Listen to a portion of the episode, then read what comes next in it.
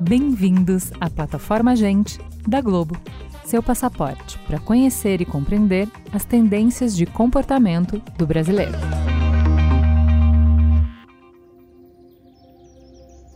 Brasil está preocupado com o futuro do planeta. Mais de 70% dos brasileiros declaram que as mudanças climáticas e o aquecimento global são um problema sério. Questões globais como a pobreza e a perda de espécies de animais e plantas têm mais importância aqui do que em outros países. Mesmo assim, as desigualdades da crise climática ainda não estão claras para todos nós. Essas preocupações estão ligadas ao conceito de justiça climática, mas o termo ainda é pouco conhecido. Segundo o levantamento do Sintonia da Sociedade da Globo, quase 65% dos entrevistados nunca ouviram falar do conceito. Então, o que é afinal justiça climática? É o seguinte: as mudanças climáticas são uma realidade para todos no planeta Terra, mas as suas consequências impactam as populações de formas desiguais povos indígenas, comunidades de baixa renda, mulheres e países em desenvolvimento são mais afetados pelos efeitos devastadores do aumento das temperaturas, eventos climáticos extremos e escassez de recursos naturais. Não por acaso, falar de justiça climática também é falar de racismo ambiental, de pobreza energética, de refugiados climáticos, de insegurança alimentar. Por isso, reconhecer e abordar as conexões entre a crise climática, a pobreza, o racismo, o sexismo e outras formas de opressão é fundamental para combatermos esse problema de forma justa, de um jeito que resolva ou minimize os impactos para todas as comunidades. Mas como fazer isso? Eu sou a Juva Lauer e reuni um time de especialistas para tratar desse desafio aqui no Gente Conversa. Vamos começar com a Yara. Yara, seja muito bem-vinda. Quem é você na fila do pão? Oi, Ju, obrigada. É, eu sou Yara, é, faço parte do time de pesquisa da Globo, é, especificamente do Sintonia com a Sociedade, onde a gente mapeia e estuda e se aprofunda em diversas temáticas que são contemporâneas aí da nossa sociedade para levar tanto para dentro da Globo quanto para fora e a gente falar sobre esse tema, né, justiça climática, sustentabilidade, é, desenvolvimento sustentável tem sido uma arena de estudo frequente nossa é importante para a gente trazer esse, esse, debate à tona aí. Seja muito bem-vinda. Também com a gente a Flávia. Flávia, conta pra gente quem é você na fila do pão. Olá, tudo bom? Eu sou a Flávia Bela Guarda. Eu sou advogada especialista em justiça climática e tenho aí trabalhado há um bom tempo já na temática de mudança climática, com foco principalmente em políticas públicas, em inovação social, em terceiro setor. E desde que eu me especializei na temática de justiça climática, eu brinco que é um óculos que eu nunca mais consegui tirar e que eu vejo que, como missão, eu quero compartilhar esse óculos com outras pessoas para que elas entendam o mundo por essa lente também. Maravilha. E para completar a nossa mesa, mesa, Marcelo Rocha. Seja muito bem-vindo. Quem é você na fila do pão?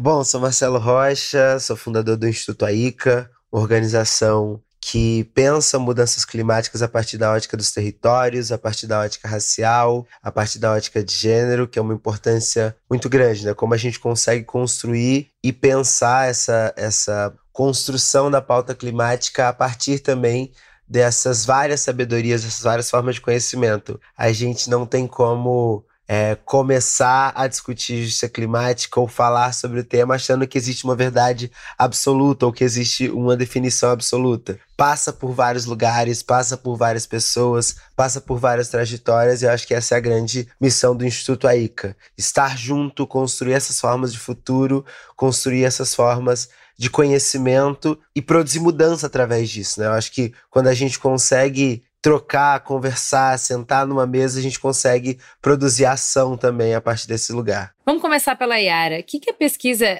que a gente citou do Sintonia com a Sociedade nos conta sobre a percepção do brasileiro sobre as mudanças no clima e como esse tema de justiça climática aparece nesse contexto? É, acho que vale fazer só uma contextualização, como a gente faz com todas as nossas pesquisas, a escolha desse tema, assim. A escolha desse tema veio dentro do guarda-chuva de sustentabilidade, SG, que é, como eu disse, é algo que a gente está sempre olhando e querendo se aprofundar. E justiça climática veio muito por essa hipótese de que será que os brasileiros conhecem esse conceito? Será que isso é falado? A gente, ao se aprofundar, e já conhecendo a Flávia também, sei que ela estuda esse assunto, a gente fez uma parceria com a ONG Clima, né, da qual a Flávia faz parte, para poder é, fazer essa imersão nesse tema. E a pesquisa é do Sintonia com a Sociedade, junto com a área de valor social da Globo, né, que está tá preocupada também em trazer isso para a sociedade, para dentro da empresa. Então, a gente quis abrir essa primeira hipótese de que será que os brasileiros já ouviram falar nesse conceito? O que, que eles acham que é? O que está por trás disso? E a gente percebeu que não, né? Que de fato esse conceito é pouco conhecido. Aí você, você trouxe o dado de mais de 60% da população. Uhum. É, quando a gente vai fazer uma estratificação de classe, é, a gente vê que classes mais altas já ouviram falar,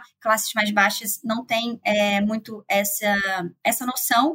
Mas quando a gente vai olhar para o que está dentro de justiça climática, né? Quais são as temáticas que a, são abordadas? E eu acho que aqui Marcela e a Flávia vão poder falar ainda melhor, né? Estando no campo e tendo essa vivência, é, a gente percebe que os brasileiros estão preocupados com, de fato, os problemas que a justiça climática quer abordar e quer sanar, quer trazer a solução. Então, quando a gente fala de desigualdade, pobreza extrema, os próprios eventos climáticos, né, o que está impactando a vida das pessoas no dia a dia, as enchentes, a seca, queimada, os brasileiros têm é, muito mais conexão com esses problemas do dia a dia, né? Então, eu acho que o tema veio muito para trazer esse letramento, né, do que é cada vez mais falado, né? A gente vê os relatórios oficiais do IPCC, a gente vê é, o, órgãos oficiais e a imprensa notificando um pouco mais. Então, é, para dar os nomes, são importantes para a gente poder trazer esse letramento é, e tentar partir para a solução, né? Que eu acho que vale falar uma coisa, só para trazer aqui para o debate, que a gente perguntou né, para os brasileiros, porque existe um imaginário de mudança climática que é o, a geleira derretendo e o urso polar uhum, né, uhum, é uhum. isolado. Então, é, isso tá no imaginário do brasileiro também, aí mais de 40% responde que isso né, tá, tem a ver com, com mudança climática, mas não é o principal, né? O principal, como eu disse, são esses problemas que estão no dia a dia e que impactam as pessoas de forma diferente, que eu acho que isso também é uma pauta nossa aqui. É, já que a Yara falou que os conceitos são importantes e que a gente ainda não tem esse letramento, fala pra gente, Flávia, como que você define justiça climática e qual a importância desse conceito na luta contra as mudanças climáticas? Realmente o letramento é fundamental, porque quando a sociedade passa a entender o que significa o conceito, ela consegue usar como uma ferramenta é, de, com uma aplicabilidade melhor e até mesmo mais estratégica. Há anos eu atuo com justiça climática, a própria La Clima, que eu sou cofundadora, é, a gente, um dos primeiros GTs dentro da La Clima foi justiça climática, e é um GT que, assim, se movimenta muito, inclusive foi o GT que auxiliou é, a pesquisa em que a gente está falando agora, estendo aqui o meu obrigada a todos que participaram do nosso grupo, e depois de todos esses anos estudando e aplicando justiça climática, eu entendo que ela é uma ferramenta que humaniza a maior crise do nosso século. E quando uma pessoa vem com uma verdade absoluta do que significa justiça climática, porque ela não entendeu o que é. Porque a justiça climática, ela respeita e amplifica as vozes locais. Ou seja, cada um, dentro da sua realidade, dentro dos seus desafios locais, traz uma nova interpretação do que significa a justiça climática para aquele grupo específico. Não existe o certo e errado, mas de forma de forma assim transversal, ela no final do dia está humanizando aquelas pessoas, está humanizando os, as consequências que aquele grupo está sofrendo por conta da crise climática. E quando esse letramento entende-se como uma humanização da maior crise do nosso século, entende que a mudança climática ela não está criando nada novo, ela está intensificando as crises já existentes. E a partir desta interpretação, a gente muda um pouco a lógica de agir. Porque hoje a lógica de agir não contabiliza pessoas no final do dia, não contabiliza as pessoas que são afetadas. Mas quando a gente traz a ferramenta da justiça climática, ela humaniza. E dessa forma, nós somos obrigados a pensar fora da caixa. E eu brinco que dentro do processo de, de enfrentamento à crise climática, se você está muito confortável fazendo o passo a passo, é porque tem algo errado. A gente está no momento que o desconforto ele é fundamental eles nos faz desafiar o modus operandi daquilo que a gente está acostumado. E dessa forma, a gente tem uma chance maior de colher resultados diferentes. Então eu vejo que a justiça climática, ela humaniza a maior crise do nosso século, como ela também é uma ferramenta que, que nos provoca a agir diferente para então colhermos novos resultados. E a gente sabe que isso é um processo lento e gradual, infelizmente, quando a gente olha para a sociedade como um todo. E o que a gente precisa é fazer com que esse processo acelere, porque a década está acabando e a gente está no momento crucial para que mudanças estruturais aconteçam. Perfeito. Marcelo, você comenta na pesquisa que a discussão sobre mudanças climáticas é elitizada. E como que a gente traz mais pessoas para esse debate? Como é que as periferias enxergam essas questões? Bom, eu acho que discutir mudanças climáticas se torna muito elitizado por a gente estar tá falando sobre uma necropolítica, né? A gente está falando exatamente sobre como a gente constrói futuro. Eu gosto muito de uma definição é, do Dr. Robert Bullard, que ele vai falar que pensar justiça ambiental é pensar exatamente em desde a fábrica então, com, como as pessoas trabalham, como as pessoas vivem, onde elas estão, o lugar que elas moram. Então, isso já está dentro da vida das pessoas, né? Então, ele traz isso falando que as pessoas elas vivem, elas sabem disso. Só que as pessoas que decidem como isso vai acontecer não são essas pessoas as pessoas que têm acesso ao conhecimento de como as coisas acontecem. Então, tipo assim, a fábrica não tá ali porque a fábrica nasceu naquele lugar e sempre foi. Alguém decidiu que aquele terreno era destinado a ter uma fábrica. Alguém decidiu que aquele lugar era para ser um aterro sanitário. Alguém decidiu que ele ia ser uma favela, uma favela e ele ia ser um bairro de, bairro de luxo. Mas quem toma essas decisões, né? Quem tem acesso à academia e principalmente falando sobre é, a questão ambiental e a questão é, da ecologia, a maior parte do acesso a essas pautas sempre estava nas elites. E hoje, as pessoas têm tido mais acesso. A gente vê o avanço do acesso à universidade. Então, eu sou uma pessoa que vem do ProUni, que vem da universidade pública gratuita, que passou por esse lugar de ter acesso a, a, ao conhecimento e poder multiplicar isso. E, e quando eu começo a democratizar através do meu trabalho, quando eu fundo o Instituto AICA, é muito nesse lugar de como a gente consegue expandir e trazer, porque só tem como chegar com resultados para as pessoas se tem pares falando. Então, acho que democratizar passa pelo lugar de multiplicar o número de interlocutores, multiplicar o número de pessoas que conseguem ter acesso a essa pauta com qualidade, se entendendo dentro do processo, entendendo que não é sobre o urso polar em cima do bloco de gelo, entendendo que não é sobre é, um aspecto fechado. Dá pra gente falar sobre clima com racionais, dá pra gente falar sobre clima com as questões do território, dá pra pensar clima de vários lugares, porque não é algo é, restrito à ecologia, não é algo restrito à questão ambiental, passa por toda a sociedade. Só que quando a gente não tem acesso a esse espaço, a gente não consegue perceber isso, a gente só vive o problema. Uhum. Então a gente sabe que está sendo violentado, mas é muito difícil nomear a violência, é muito difícil nomear o que a gente está passando. Então acho que isso passa por vários aspectos da, da política, isso passa por vários aspectos da sociedade, mas principalmente falando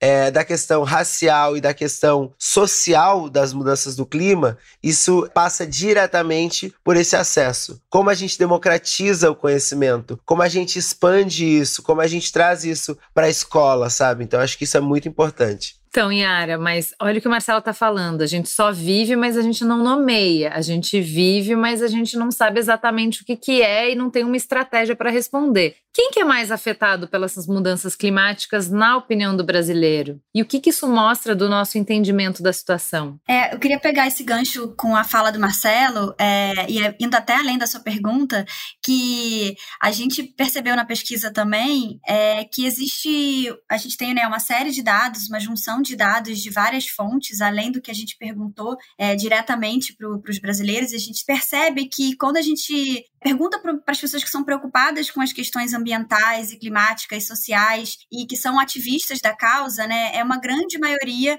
que está conectada com os problemas sociais, ambientais e econômicos. Mas quando a gente pergunta para eles o que, que efetivamente eles fizeram, né, os indivíduos fizeram para mudar, para poder tomar alguma atitude, esse, esse dado é muito menor, né? Fica na casa dos uhum. 20%, é entre é na casa dos 60 dos que são preocupados, mas na casa dos 20 dos que efetivamente conseguem fazer alguma ação para mudar. Então isso nos mostra é como que também a capacidade de solução sistêmica que a gente precisa, como a Flávia colocou no início, né, de, dessa desse grande desafio da nossa década, é, é muito limitada para um indivíduo, né? E isso ainda mais é, quando a gente olha para esses territórios diferentes, para essas oportunidades e capacidades de resposta de forma diferente. E aí, respondendo especificamente a sua pergunta, Ju, é, a gente viu que, assim, de fato, quando a gente pergunta quem é mais impactado pelas mudanças climáticas, as pessoas mais pobres é, são direta, é, as primeiras a serem apontadas pelo brasileiro. Mas o que nos chamou atenção e que corrobora o que a gente falou antes, né, desse, dessa necessidade de letramento, é que logo em segundo lugar tá,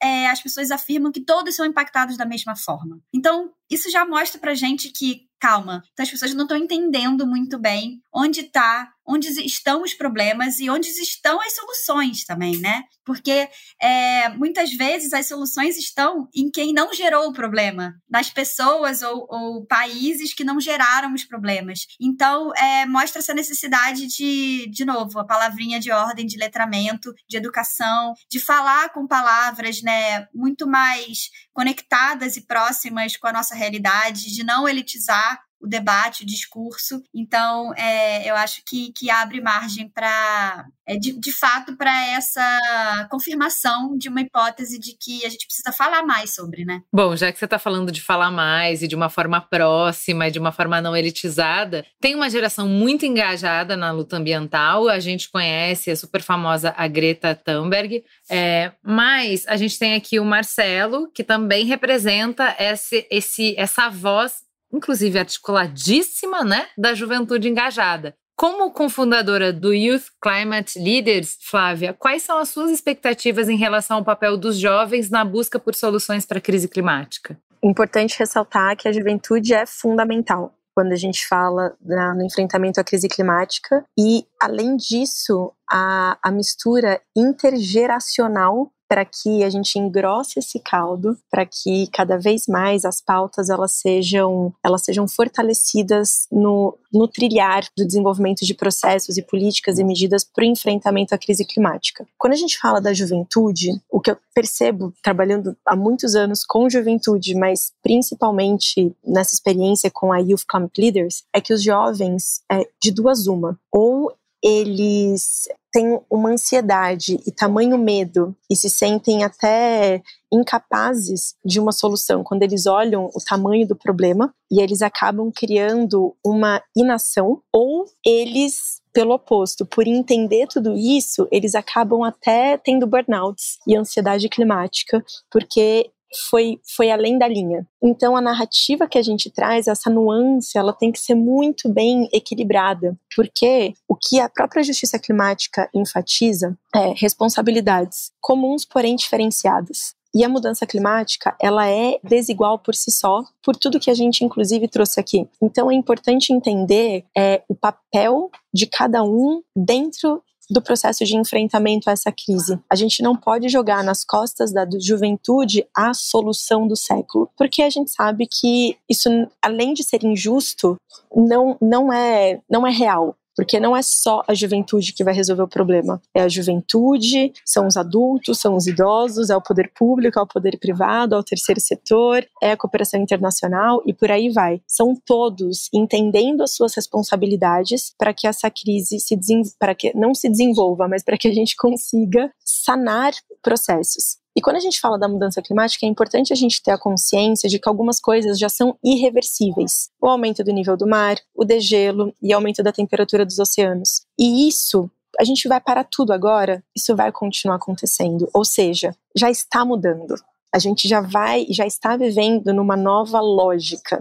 Só que as nossas ações ainda estão baseadas na lógica da nossa mentalidade mais desenvolvimentista. E por isso que é tão importante o papel da juventude, porque a juventude, ela traz algo que as outras gerações têm mais dificuldade em, que é sonhar sonhar o futuro, sonhar e criar esse imaginário positivo. E quando a gente vem numa geração que, no, que é permitido sonhar novas formas de futuro, a gente tem a possibilidade de criar esse futuro. E a justiça climática ela vem como uma ferramenta de ampliar e fortalecer essas vozes, porque jovens que vêm de uma classe média, classe média alta, têm uma possibilidade sonhática muito maior do que jovens da periferia. E e, e, e, e, pelo simples fato de oportunidades, pelo simples fato de acesso, pelo simples fato de entender que, a, que o mundo pode, pode transbordar fronteiras. E o Marcelo, melhor do que ninguém aqui, que é um, um exemplo disso,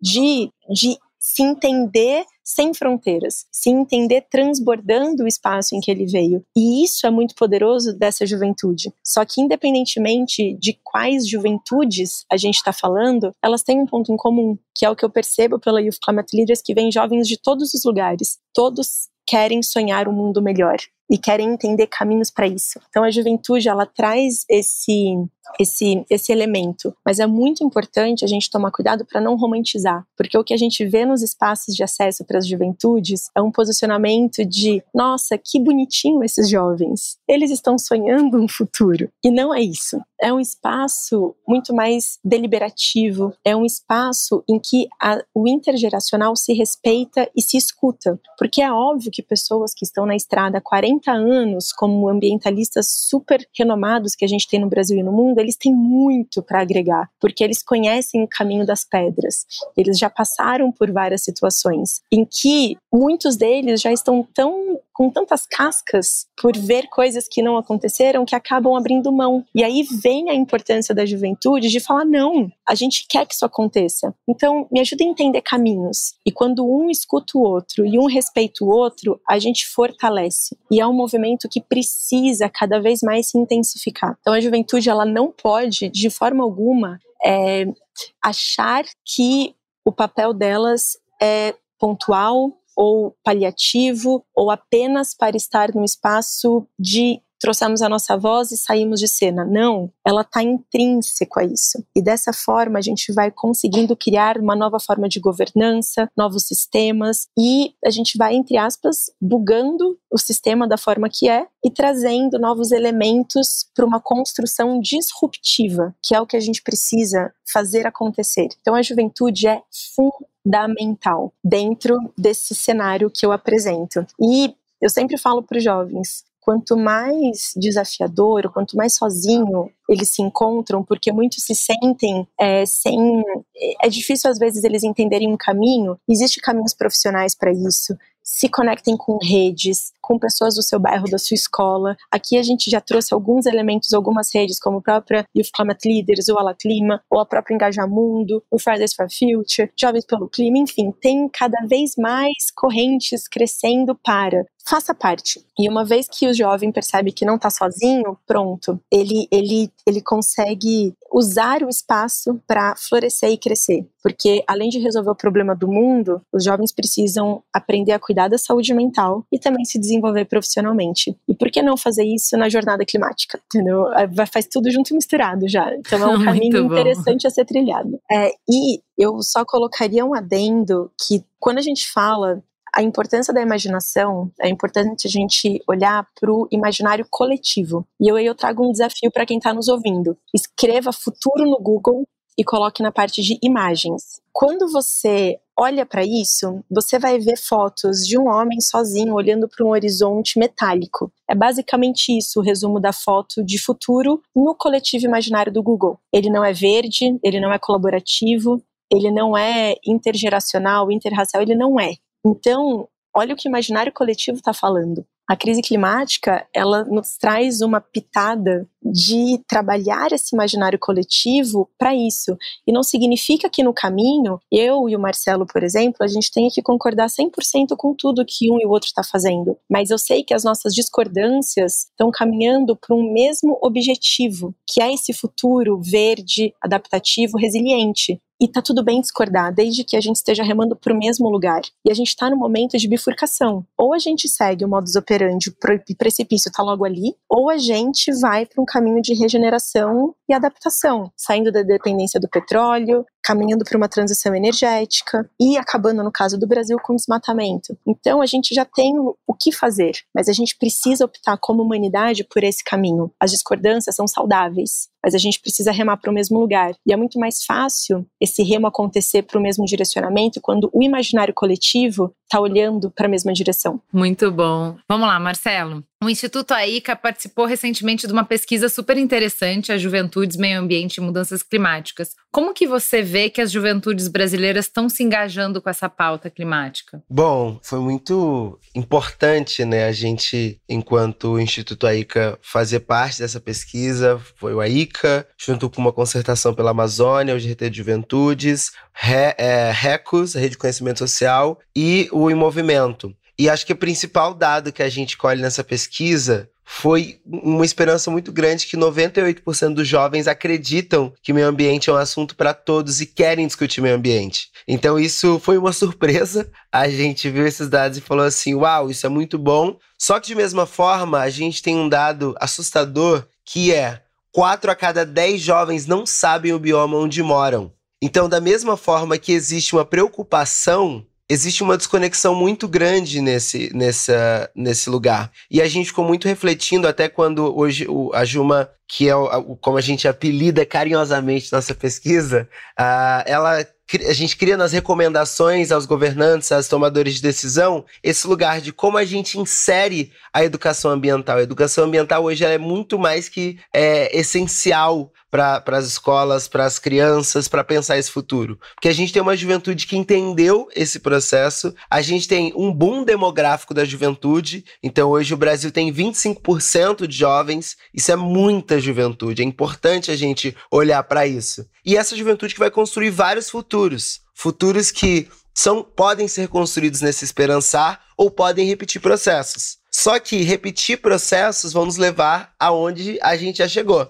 E, é um, e, e eu estava essa semana até comentando, até ouvindo nosso papo aqui, que a gente já está vendo as mudanças climáticas cada vez mais forte. Olhar o que está tá acontecendo no tempo, hoje em dia, qualquer pessoa já fala assim: junho não era assim. Gente, esse frio e essa chuva e ciclone e tanta coisa acontecendo, só que os mais velhos já conseguem perceber isso e falar assim: olha, na minha época não era assim, não. Na minha época essa área era verde, na minha época tinha isso aqui, não acontecia. Só que os jovens estão olhando e falando assim: cara, está acontecendo dessa forma na minha geração, imagina com os meus filhos, imagina daqui a 20 anos, daqui a 30 anos. E quase sempre quando eu converso com, com os meus parceiros, com a galera mais próxima, sempre chega nesse assunto, né? Fala assim, Marcelo, eu adoro o seu trabalho porque você sempre tá falando de futuro e eu fico assim, o que, que vai acontecer? Então acho que tem esse, esse desejo da juventude vendo muita coisa acontecendo já, mas outra coisa que a gente identifica na pesquisa também é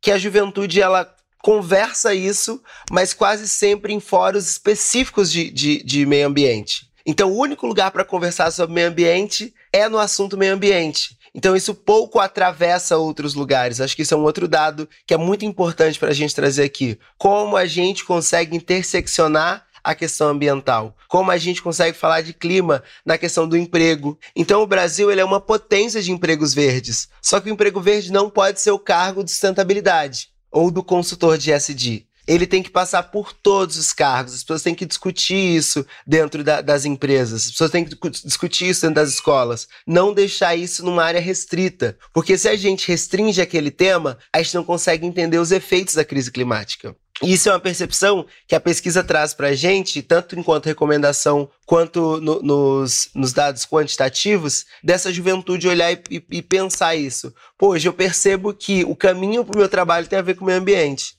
Então, se eu consigo pegar o ônibus ou o trem, ou eu vou ter que gastar gasolina e pegar um carro, isso já está dentro do, do, meu, do meu pensar sobre o meio ambiente já. Então, acho que algumas coisas têm chegado, mas ainda existe essa defasagem da intersecção quando a gente fala da pauta climática. Queria só é, contribuir pela última fala da, da Flávia e do Marcelo, que além do sonhar, eu acho que também é, é importante reconhecer a estranheza do que está acontecendo, né? É você é, nomear que aquilo ali não é normal e não é comum. E eu acho que os jovens têm isso como potencial, é, com é, tudo isso que a gente falou, de perceber que essa enchente que está acontecendo é porque a gente não tem uma coleta de lixo adequada, uma moradia adequada, e que isso está é, correlacionado diretamente com as questões da mudança climática. Né? Se eu estou é, demorando muito, muito trânsito é, para chegar no meu trabalho, eu tenho um colapso urbano dentro da cidade porque outros lugares não tiveram oportunidade e acesso e a migração é, aconteceu dentro do país. Então, assim, tem uma série de coisas que impactam o nosso dia a dia. Se eu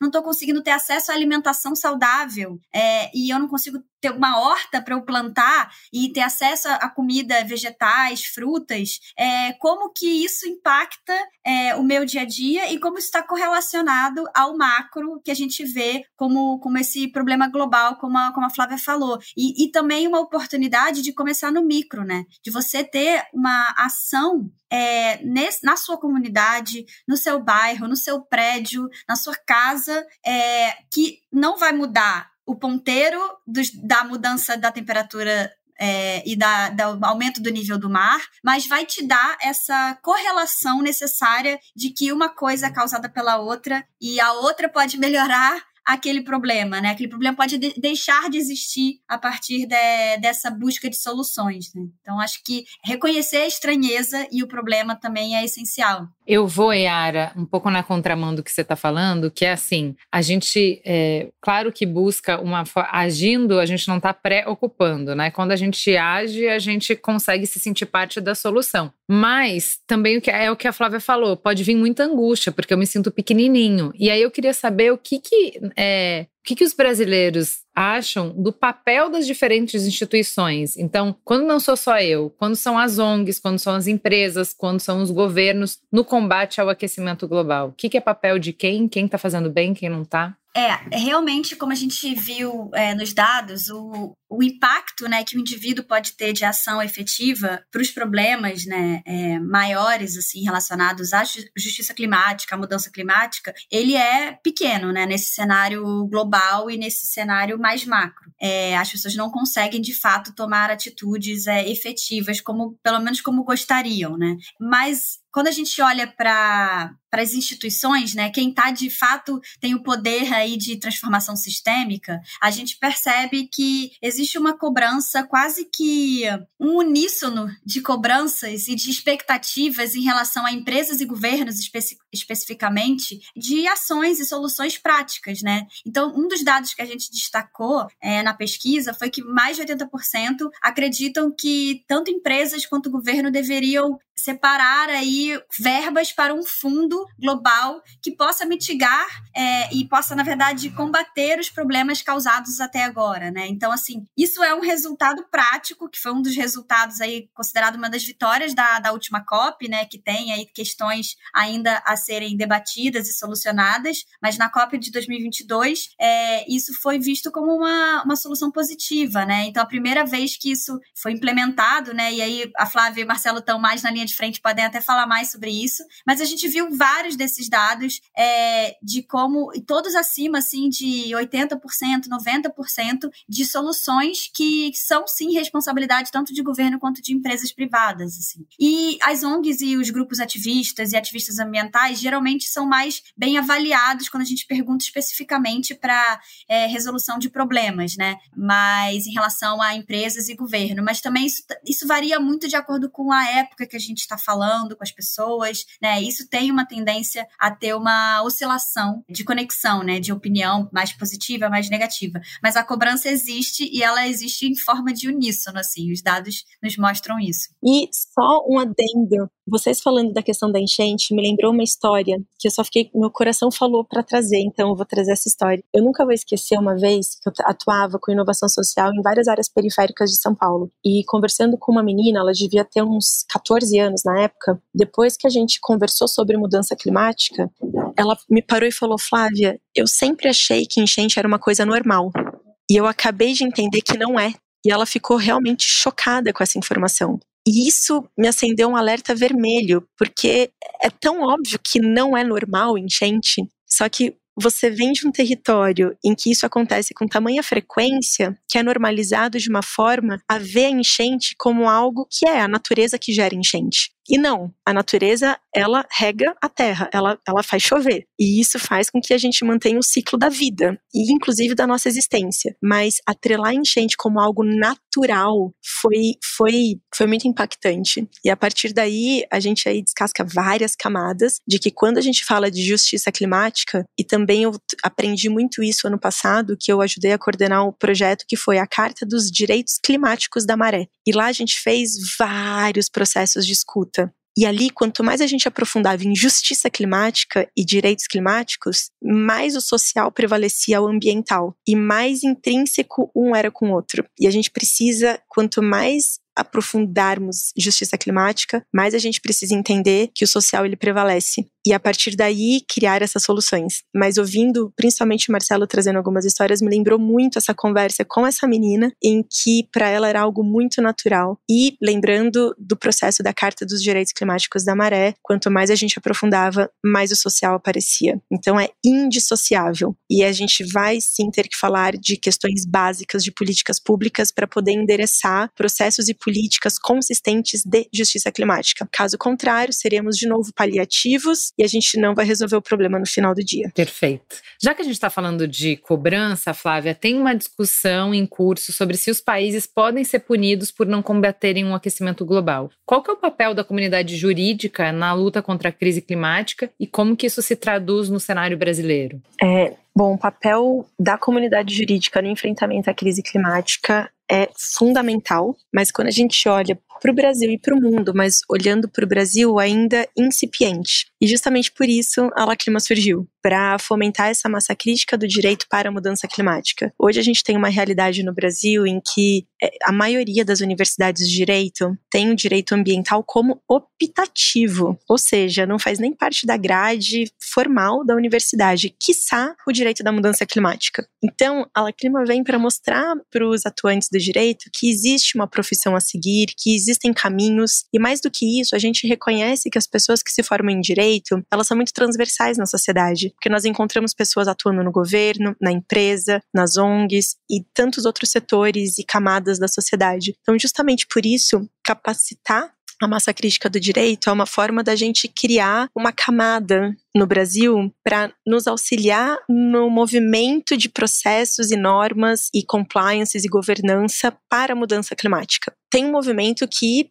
agora, acho que dos últimos cinco anos para cá, cresceu muito, que é a litigância climática. E um número bem impressionante fala que o Brasil é o quinto país com maior casos de litígio climático no mundo. E é um dado recente. E isso me surpreendeu positivamente, porque eu não imaginava que o Brasil já tivesse nesse lugar, nesse ranking. O que mostra que existe um caminho. A litigância climática, ela tem juris, algumas jurisprudências positivas no mundo, o que fortalece o caminho legal aqui no Brasil. A gente teve, por exemplo, o pacote verde no ano passado, se eu não me engano, no Supremo Tribunal, em que foi a primeira vez em que questões climáticas subiram para esse escalão de, do direito, o que também foi muito positivo. E a gente teve, sim, parecer a favor da questão climática, a favor da Amazônia, o que também foi um marco para o Brasil muito importante. A litigância climática ela vem como uma ferramenta de pressão. Então, os governos e grandes empresas estão entendendo que realmente não dá para maquiar,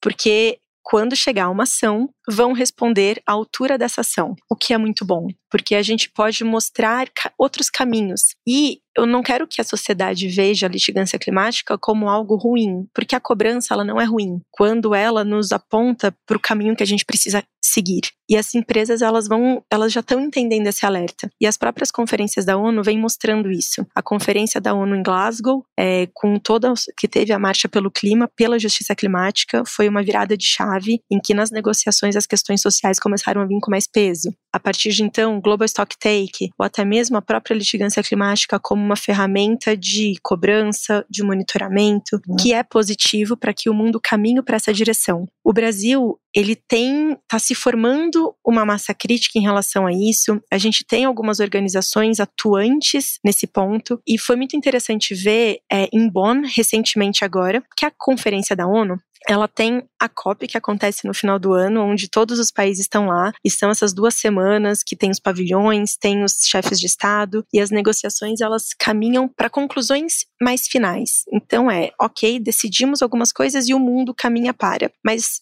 não é que de repente as pessoas estão lá, existe um aquecimento, vamos dizer assim. E esse aquecimento, ele tem uma das fases em Bonn, e a gente levou pela primeira vez uma equipe de advogados para acompanhar as negociações do início ao fim, sem um interesse específico específico de agenda, mas olhando para o todo. E dessa forma a gente consegue auxiliar o Brasil, abrangendo governo, sociedade civil, empresas também, a entender o que as negociações estão falando, a traduzir isso para o nosso país. E dessa forma a gente consegue caminhar de forma mais estratégica. O Brasil precisa é, renovar a sua política nacional de mudança climática, precisa também melhorar a sua política de adaptação, é, as NDCs precisam ser atualizadas, que são as contribuições nacionalmente determinadas, e de forma ambiciosa e isso são ferramentas que acabam auxiliando, inclusive, o setor privado e o governo a nível estadual, municipal, a desenvolver políticas mais estratégicas. Mas não existe mais desculpa. E a litigância climática, quanto mais ela se fortalece, ela passa essa mensagem. Não dá para não fazer. O que acaba sendo uma ferramenta muito positiva, ainda incipiente no Brasil, mas se fortalecendo a passos largos. Em breve, a gente chega com notícias bem legais em relação a isso, como lá clima.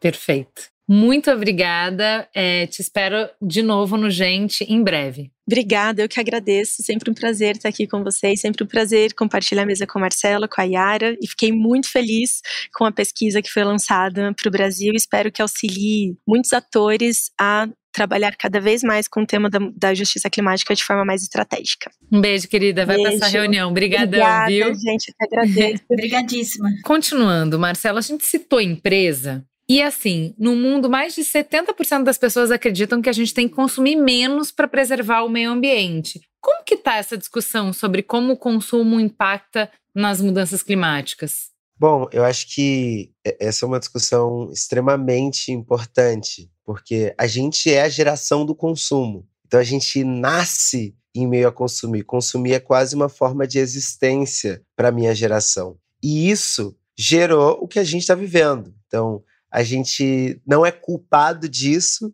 mas se torna um, um grande contribuinte nesse lugar, porque pós-revolução industrial, pós tudo isso, virada do milênio, a gente chega, na, no, nasce no mundo que para você viver, você tem que comprar o seu carro, você tem que ter o melhor sapato, e fast fashion, e todo dia, e esse, e esse fluxo de informação sempre de consumo. E eu acho que isso tem a, a, a mídia a, tem um papel muito importante nesse lugar. Porque é como a gente também comunica esse lugar dessa necessidade. Então acho que isso é muito muito complexo e em Juma eu lembro que um dos dados também que a gente tem na pesquisa é que a maioria dos jovens consomem por causa de TV e rede social, mas também param de consumir e se atribuem a uma causa por causa desses lugares. Então, tipo, quase 45%, 45,7% dos jovens falam que a TV influenciam a eles a mudar alguma prática, principalmente atrelada ao consumo, e as redes sociais também. Então, como a gente cria um processo que eu acho que é nem olhar para esse lugar, tipo, sabemos que o consumo é exacerbado, sabemos que chegamos nesse lugar, mas como a gente altera isso e modifica? E eu acho que a comunicação tem um papel muito importante nesse lugar. E isso para a gente entender um processo disso que eu acho muito legal, a cultura do brechó. Se você pega 10 anos atrás, falar que você comprou roupa num brechó era uma coisa assim, tipo, meu Deus, você comprou uma roupa no brechó. Hoje em dia, você vê toda blogueirinha gravando um vídeo lá. Gente, olha esse achado aqui no brechó, tal, tal, tal, tal, tal, paguei cinco reais. Então isso é uma forma sustentável, que a gente olha e nem percebe o quão sustentável é consumir roupa de brechó, o quanto de ciclo a gente muda e o quanto isso afetou nessa geração, porque hoje você vê facilmente um portal, uma blogueirinha, alguma coisa falando, dica de brechó, compra ali, vai ali. Isso altera uma forma de consumo que é muito, muito, muito interessante. E eu acho que outra coisa que a gente tem visto nessa cultura, né, que é essa transformação mesmo. Acho que a gente está saindo de um lugar. Acho que, como você bem disse, a gente quer muito mais os serviços do que necessariamente o produto. E isso é uma lógica muito interessante para a gente entender um planeta que não tem que passar por um processo apenas de sustentabilidade. Hoje é muito. Acho que a justiça climática ela vem também para a gente entender que sustentar estava é, insustentável, insalubre o planeta que a gente estava vivendo. Mas por quê? Insano. A gente, foi, a gente já foi levando e conduzindo processos de, um, de uma cultura escravocrata. A gente foi vivendo processos de levar e conduzir uma cultura machista, uma cultura misógina, que foi levando. E, não, é assim, vamos permanecer assim. Então a gente está falando agora sobre uma mudança de regenerar um planeta. É muito mais do que uma cultura de sustentabilidade, é uma cultura de regeneração que passa por essa natureza por completo, que é as pessoas, os lugares, as coisas, re, re, literalmente reformular o planeta. E eu acho que isso tem sido um grande mote da juventude. A juventude ela consome por causa. Isso a gente viu muito forte na pesquisa. Isso alterou o mercado. Se essa marca fizer isso, eu não consumo. Se isso aqui acontecer, eu vou para outra. Isso aqui uhum. vai ter que ser dessa forma. Vai ter que uhum. falar da minha questão. Eu quero um creme pro meu cabelo e eu quero. Vai ter que ter um creme pro meu cabelo. Eu quero uma maquiagem do tom da minha pele, sabe? Então, isso fala sobre uma outra forma de consumir também que é o slow fashion, que é o brechó, que é a pessoa ali, que é o serviço. E eu acho que isso ajuda a gente a, a entender o planeta, mas também é, não tem como a gente colocar, principalmente para a periferia, principalmente para a população preta do Brasil, que é uma população que não teve acesso a nada disso. Uhum. Historicamente. Então não é uhum. é culpado. É falar assim, ah, o consumo de vocês agora está fazendo mal ao planeta. Enquanto hoje, o maior problema do clima no Brasil é o uso da terra é onde mais a gente emite gases de efeito estufa. Uhum. Então a gente é importante trazer isso, mas é importante também formar uma geração que entende que não é sobre sustentabilidade apenas, é sobre regeneração e sobre reconstruir processos. Não é errado consumir, mas de que forma a gente consome. E isso é muito importante para entender a, a, geração de acessos que a gente tem vivido também. O primeiro que entra na faculdade da família, o primeiro a ter isso, a ter aquilo.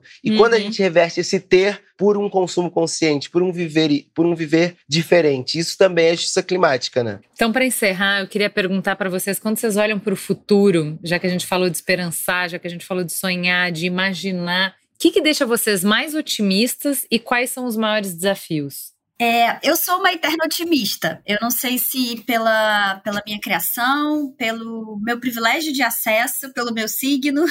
A gente sempre culpa o signo, é fácil, porque eu sou pisciana, então tá, tá, tá dado é, esse otimismo, mas eu acho que o, o, esperançar traz uma coisa que a gente já viu até em outras pesquisas, né? Que esse esperançar de, de Paulo Freire, que é ativo, né? Ele não é um otimismo alienado. Ele justamente está calcado na realidade, e dados estão aí para isso, né? É, dado, informação, é, isso empodera, né? Isso traz poder, conhecimento é poder. E a partir do momento que a gente tem isso, eu acho que a gente pode ir para o lado, como a Flávia tinha falado, do desespero e da ansiedade, porque é real. A gente sabe que a ansiedade, o Brasil é o país mais ansioso do mundo, e isso é uma problemática aí do, do nosso, do nosso tempo. É, mas tem a oportunidade da gente ver, a partir dos dados, como solucionar. Como que a gente pode trabalhar com esse imaginário coletivo, com a ideia de futuros no plural, não é um futuro único, né? É, existe aí muito essa máxima, esse conceito dos futuros desejáveis. Então, acho que é esse, são vários futuros, não é um futuro só. Né? O, o, dependendo da perspectiva e o, a velocidade com que a gente vai construir futuros, né? Vai, vai vir de forma diferente para cada um. A gente está falando aí de um planeta bem complexo, com muitas é, culturas, é, muitos lugares e grau de repertório diferente, né? De novo, quando a gente fala de conhecimento e dado, os repertórios também não são os mesmos, e eu acho que repetir, falar a mesma coisa o tempo todo, bater na mesma tecla, né? A gente está falando de, de assuntos e conceitos que é isso. Tem 40 anos atrás, 50 anos atrás, já tinha gente levantando essas bandeiras. E, e lá é, ocupando esses espaços, mas a repetição ela toma um novo um novo valor, né? uma nova moeda mesmo de, de troca, aí para parafrasear um pouco do sistema econômico que a gente vive, porque agora tem uma nova urgência, né? A urgência está dada, é, então, urgência é um conceito desse, desses futuros desejáveis. É, repertório, eu acho que se, se, a gente for colocar em semânticas, que eu gosto assim bastante, é urgência, repertório, é, informação, comunicação, né, que a gente falou aqui. Então, todos esses lugares, esses pilares assim de atuação, e, a gente não pode deixar de citar aqui que a gente traz isso na pesquisa como um final assim proposital a importância e o papel dos povos originários no mundo e os indígenas, né? De todos os povos indígenas, da diversidade que são os nossos dentro do Brasil e fora do Brasil. Os dados mostram isso, né? Responsável aí são muito mais do que guardiões de floresta, são responsáveis aí pela 80% da manutenção de 80% da nossa biodiversidade. Então a gente está falando sobre sobrevivência, né?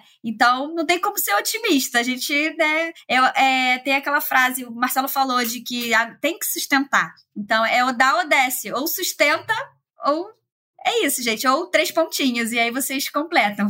Boa. É, eu, eu sempre falo assim, acho que quando a gente fala sobre justiça climática, quando a gente fala sobre mudanças climáticas, eu sou uma pessoa que não penso muito em futuro, eu penso muito no agora, assim. Eu acho que essa urgência é uma urgência de verdade e tem um, uma campanha do Instituto Alana que eles que são crianças falando, né, no projeto Lunetas, tipo assim, a gente esqueceu o significado das palavras. Então, quando a gente fala urgência, a gente está falando de algo para agora. Quando a gente fala de emergência, está falando para agora. E não necessariamente algo que vai te deixar ansioso. Claro, as questões de clima têm a eco-ansiedade, mas falando sobre esse lugar de olhar e falar assim: se minha mãe me ligar agora e falar assim, filho, preciso de você agora, urgente, eu vou ter que ir pra lá, dar um jeito, pegar um voo para São Paulo, sair correndo, alguma coisa eu vou ter que fazer. E eu acho que a Mãe Terra fala isso pra gente hoje, né? Tipo assim, é uma emergência, é agora. E eu acho que justiça climática é esse entender esse chamado, mas entender que é um chamado que passa por vários lugares e que passa por um, por um agora para pessoas que estão vivendo isso há muito tempo, sabe? Por pessoas que o futuro é hoje à noite comer, de pessoas que o futuro é conseguir chegar no trabalho, o futuro é não ter um problema respiratório, o futuro é não morrer na próxima pandemia. Então, assim, e é muito agora, né? A gente não sabe esses tempos e movimentos é muito rápido do planeta. Então, eu sempre falo que justiça climática é o direito ao hoje para que a gente possa planejar o amanhã. Então, se eu conseguir viver o hoje, se eu conseguir comer hoje, se eu conseguir respirar hoje, se eu conseguir sair na rua e não ser assassinado, se eu conseguir passar por todos esses processos, eu vou poder construir um futuro, eu vou poder mudar o amanhã. Então, acho que cada vez que a gente garante direitos, cada vez que a gente cuida das pessoas, cada vez que a gente consegue transformar o agora das pessoas, a gente consegue pensar a justiça climática. Então, principalmente falando de Brasil, esses Brasis vários, essas gerações várias, essas várias formas de existência nesse país gigante nesse nosso grande continente, a gente está falando que é, a gente quer humanizar esse processo. Mudanças do clima é sobre ciência, uma ciência séria, a coisa mais próxima da verdade que a gente pode chegar é, dados que a gente está trabalhando há muito tempo, mas quando a gente humaniza esses dados, a gente entende que a Dona Maria precisa de comida no prato, uma comida orgânica, uma comida sem agrotóxico, que vai fazer bem, que vai cuidar dela e que vai cuidar da família dela. Então acho que é muito isso. Justiça climática é entender esse agora das pessoas, é humanizar essa ciência. É uma ciência que não está pensando apenas em como manter dados, mas em como manter pessoas vivas. Então acho que meu otimismo é nesse lugar. Cada vez mais conversas com, com como essa, cada vez mais pesquisas como essa, que é totalmente importante para as pessoas entenderem que a ciência está aqui para a gente construir futuros juntos, sabe? Gente, que lindo! Muito, muito obrigada pela generosidade de vocês, por essa conversa, pelo trabalho que vocês colocam no mundo, pelos futuros que vocês estão contribuindo para construir para todos nós. Muito obrigada e até o próximo encontro no Gente Conversa. Tchau, tchau. Até a próxima. Obrigada, gente. Obrigada pela conversa sempre. Gente é onde tudo começa. É o ponto de partida. Gente é matéria-prima para criar algo novo e relevante uma fonte de conhecimento viva que revela comportamentos, histórias e tendências. É inspiração. Sua próxima grande ideia começa com Gente, a plataforma de insights da Globo. Para conhecer mais, acesse gente.globo.com.